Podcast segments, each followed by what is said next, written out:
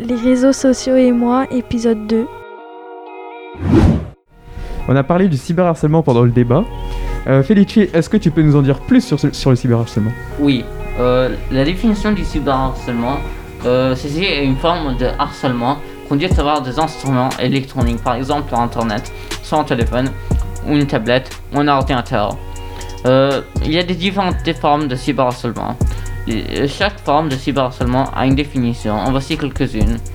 Les guerres d'avertissement, faire de faux signalements au compte de la victime pour avoir son compte effacé, même s'il a respecté toutes les règles faites par le réseau social. Envoyer des messages méchants, envoyer des messages insultants, hein, ou menaçants à la victime. Par exemple, je voudrais te frapper, mais je veux pas courir mes mains de merde. Ou si je tais toi, j'arrêterai de parler, sinon mon père va te couper la tête. Poster mé- commentaires méchants, mettre des commentaires sur un post au but de insulter. Par exemple, les mots ne peuvent pas décrire combien tu es belle, mais le nombre, oui. En servant. Faire, faire, de l'impersonnation. Créer un compte identique à celui de la victime, puis insulter ses amis au but qu'il s'est fait détester. Poster des informations embarrassantes de la victime. Partager des informations qu'on ne voudrait jamais que d'autres personnes sachent. Partager des informations personnelles de la victime. Poster des informations privées, hein, comme l'adresse ou l'école fréquentée par la victime.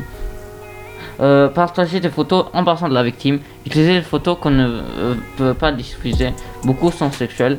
Pour les diffuser ou menacer de les diffuser. Envoyer des virus ou des malwares à la victime pour espionner, détruire ou même euh, contrôler l'ordinateur de la victime. Permet de, de filmer des moments embarrassants. Tourner des vidéos de la victime. Par exemple, une vidéo d'elle qui se touche.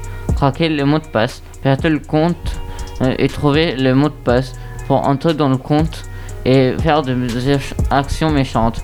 Toutes ces actions du cyberharcèlement ont des conséquences. Voici en quelques-unes. La dépression. Cela peut causer la dépression parce que la victime peut se sentir inférieure et mise à l'écart.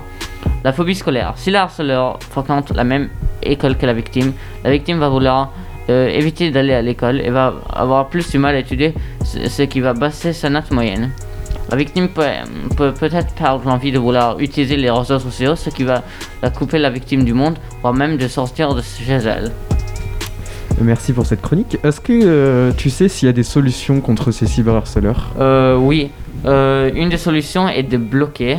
Euh, si, sinon, s'il euh, s'il, euh, envoie des photos, des, des photos ou des informations personnelles, euh, tu peux euh, le signaler. Par exemple, sur, sur Instagram, tu peux signaler et tu peux dire pour qu'est-ce qu'il a fait. Mais ça peut créer une garde d'avertissement. Il peut te signaler toi aussi, juste, même si tu, tu n'as rien fait. Euh, Est-ce que Eliana ou Jennifer, vous, avez de- vous connaissez d'autres solutions? Euh, bah, je pense qu'il faudrait pas le garder pour soi-même. Faudrait demander de l'aide euh, aux, adultes ou à l'école ou même dans les associations.